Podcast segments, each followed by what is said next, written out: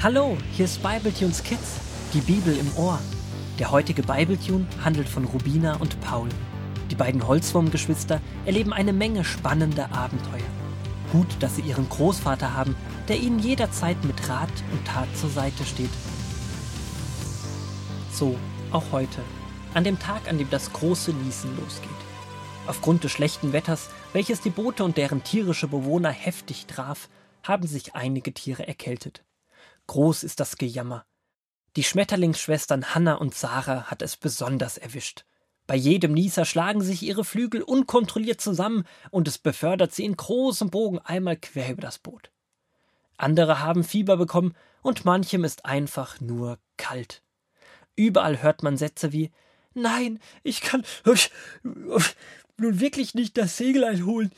Ich bin viel zu krank.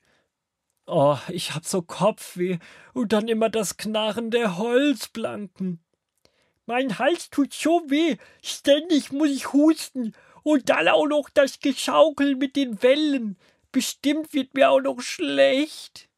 Und diejenigen, die es nicht erwischt hat und gesund sind, sind auch am Jammern, da sie die ganze Arbeit alleine machen müssen und zusätzlich die Kranken versorgen müssen. Welch eine Odyssee! Was für ein See? Nein, Odyssee, so nennt man es, wenn eine Fahrt mit Schwierigkeiten verbunden ist und zum Albtraum wird. Okay, da gebe ich dir recht. Dann ist das wirklich eine Odyssee geworden. Na, na, wer wird denn so leicht aufgeben? Ich finde die Reise toll. Großvater, durch nichts aus der Ruhe zu bringen. Nervt dich nicht das ganze Gemaule und Gejammere? Warum sollte ich mich darüber aufregen oder mich davon nerven lassen? Das kostet doch nur Kraft, und die setze ich lieber sinnvoll ein. Und was ist in so einem Moment sinnvoll? Beten zum Beispiel. Gott sieht uns doch alle und weiß, wie es uns geht. Erbitten wir von ihm Segen und Gesundheit für die ganze Fahrgemeinschaft. Das ist eine gute Idee. Apropos Jammern, was haben die Israeliten eigentlich getan, nachdem sie 30 Tage um Aaron geweint haben? Der Großvater liest Rubina und Paul gerne weiter vor. Doch zunächst beten sie für die ganze Reisegruppe. Anschließend liest er aus 4. Mose 20 die Verse 22 bis 29 und 4. Mose 21 die Verse 4 bis 9. Die Israeliten zogen weiter und kamen an den Berg Hor. Dort sagte der Herr zu Mose und Aaron: Aaron wird nun sterben. Er soll nicht in das Land hineinkommen, das ich den Israeliten geben werde, weil ihr dem Befehl nicht genau gehorcht habt, den ich euch wegen des Wassers gegeben hatte. Mose, nimm Aaron und seinen Sohn Eleazar und steige mit ihnen auf den Berg Hor. Zieh Aaron dort sein Priestergewand aus und lege es seinem Sohn Eleazar an. Dann wird Aaron sterben. Mose tat, was der Herr befohlen hatte, und Aaron starb oben auf dem Berg. Als Mose und Eleazar wieder vom Berg herabkamen und das Volk sah, dass Aaron gestorben war, weinten sie dreißig Tage lang um ihn. Einige Zeit darauf brachen sie wieder auf. Unterwegs wurden sie wieder einmal ungeduldig und beschwerten sich bei Gott und Mose. Sie jammerten und schimpften. Wozu habt ihr uns aus Ägypten herausgebracht? Damit wir in der Wüste sterben? Denn es ist kein Brot und kein Wasser da, und wir können dieses ekelhafte Essen nicht mehr sehen. Da schickte der Herr ihnen giftige Schlangen, und viele Menschen wurden von ihnen gebissen und starben. Da liefen die Israeliten zu Mose und sagten, es war nicht richtig von uns, dass wir auf den Herrn und auf dich geschimpft haben. Es war eine Sünde. Bete doch zu dem Herrn, dass er die Schlangen von uns wegnimmt. Und Mose betete für das Volk, und der Herr sagte zu ihm Mach dir eine Schlange und befestige sie an einer Stange. Und jeder, der gebissen worden ist und diese Schlange ansieht, wird am Leben bleiben. Und Mose machte eine Schlange aus Bronze und befestigte sie auf der Stange. Wenn eine Schlange jemanden gebissen hatte und dieser Mensch dann zu der bronzenen Schlange aufschaute, blieb er am Leben. Das ist schon heftig, wie Gott die Schlangen schickt, aber im Grunde merkt man dadurch erst einmal, wie sehr Gott das Volk Israel in all den Jahren beschützt hat. Schlangen, Skorpione, Wasserknappheit, Hunger. All das ist ja normal, wenn man in einer Wüste ist. Mit diesen Gefahren muss man rechnen. Aber Gottes Volk wird so gut von Gott versorgt, dass sie eigentlich an nichts leiden. Es fehlt ihnen an nichts, und nun werden sie ungeduldig. In dem Moment, als die Schlangen kamen, hätten sie Gott eigentlich dankbar sein sollen für all das, was er ihnen Gutes getan hat und vor was er sie bewahrt hat. Wie oft sind wir auch so, vergessen, was andere oder Gott für uns getan haben.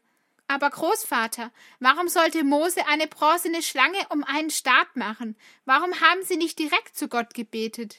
Apotheken haben doch immer so einen Stab mit einer Schlange drauf. Hat das auch was mit der Bibel zu tun? Das sind gute Fragen.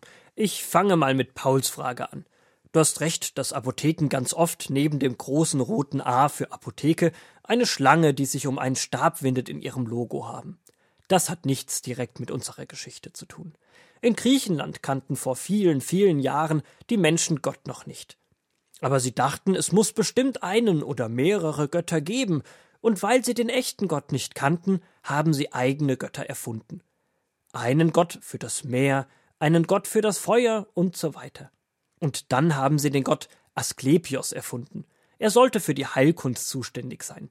Eine Art Arzt. Und der stützte sich immer auf einen Stab, um den sich eine Schlange windet. Also hat das nichts mit Gott zu tun, sondern ist eine Erfindung der Menschen? Ja, sozusagen. Diesen Gott und auch andere Götter hat es nie gegeben. Es gibt nur den Gott, von dem wir in der Bibel lesen. Und dennoch hat der Apothekenstab mit der Schlange eine Anlehnung an unseren Glauben. Zwar nicht offiziell, aber man könnte es so meinen. Ich habe euch ja schon einmal von Jesus erzählt. Das ist Gottes Sohn und du wolltest uns irgendwann mal ganz viel von ihm erzählen. Und das werde ich auch noch. Aber so viel erzähle ich euch jetzt schon mal. Die Schlange steht manchmal für das Schlechte oder Böse. Jesus wollte uns als Gottes Sohn davon befreien und hat alles Schlechte, auch die Krankheiten auf sich genommen und starb an einem Holzkreuz. Das hat er gemacht, damit wir einmal ganz frei und ohne Schuld zu Gott kommen können. Okay, also kurz zusammengefasst. Die Geschichte aus der Bibel mit Mose hat eigentlich nichts mit dem Apothekensymbol zu tun. Aber wenn man so will, darf man sich jedes Mal, wenn man das Symbol sieht, daran erinnern, was Gott Gutes tun will und dass er alle Krankheiten besiegen kann. Hier und jetzt schon. Aber dass durch Jesus seinen Sohn wir später einmal bei ihm sein werden, ohne jegliche Krankheit. Jeder, der an ihn glaubt, wird einmal gesund werden, auch wenn das vielleicht erst geschieht, wenn wir bei Gott im Himmel sind. Genau. Das Wichtige ist, dass wir nie vergessen, wer uns heilt und für uns da ist. Und da kommen wir zu Rubinas Frage von vorhin.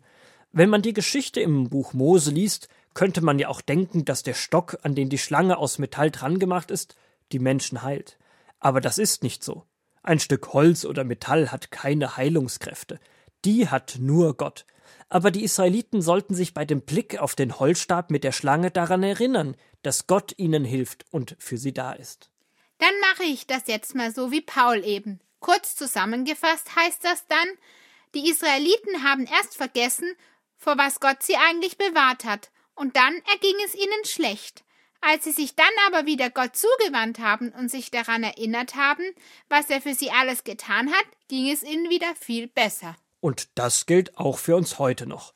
Wir können aufschreiben, was Gott uns Gutes tut, und wenn es uns mal nicht so gut geht und wir denken, dass Gott uns nicht hilft, dann lesen wir nach, was wir aufgeschrieben haben und bekommen neuen Mut, weil wir sehen, was Gott schon alles getan hat.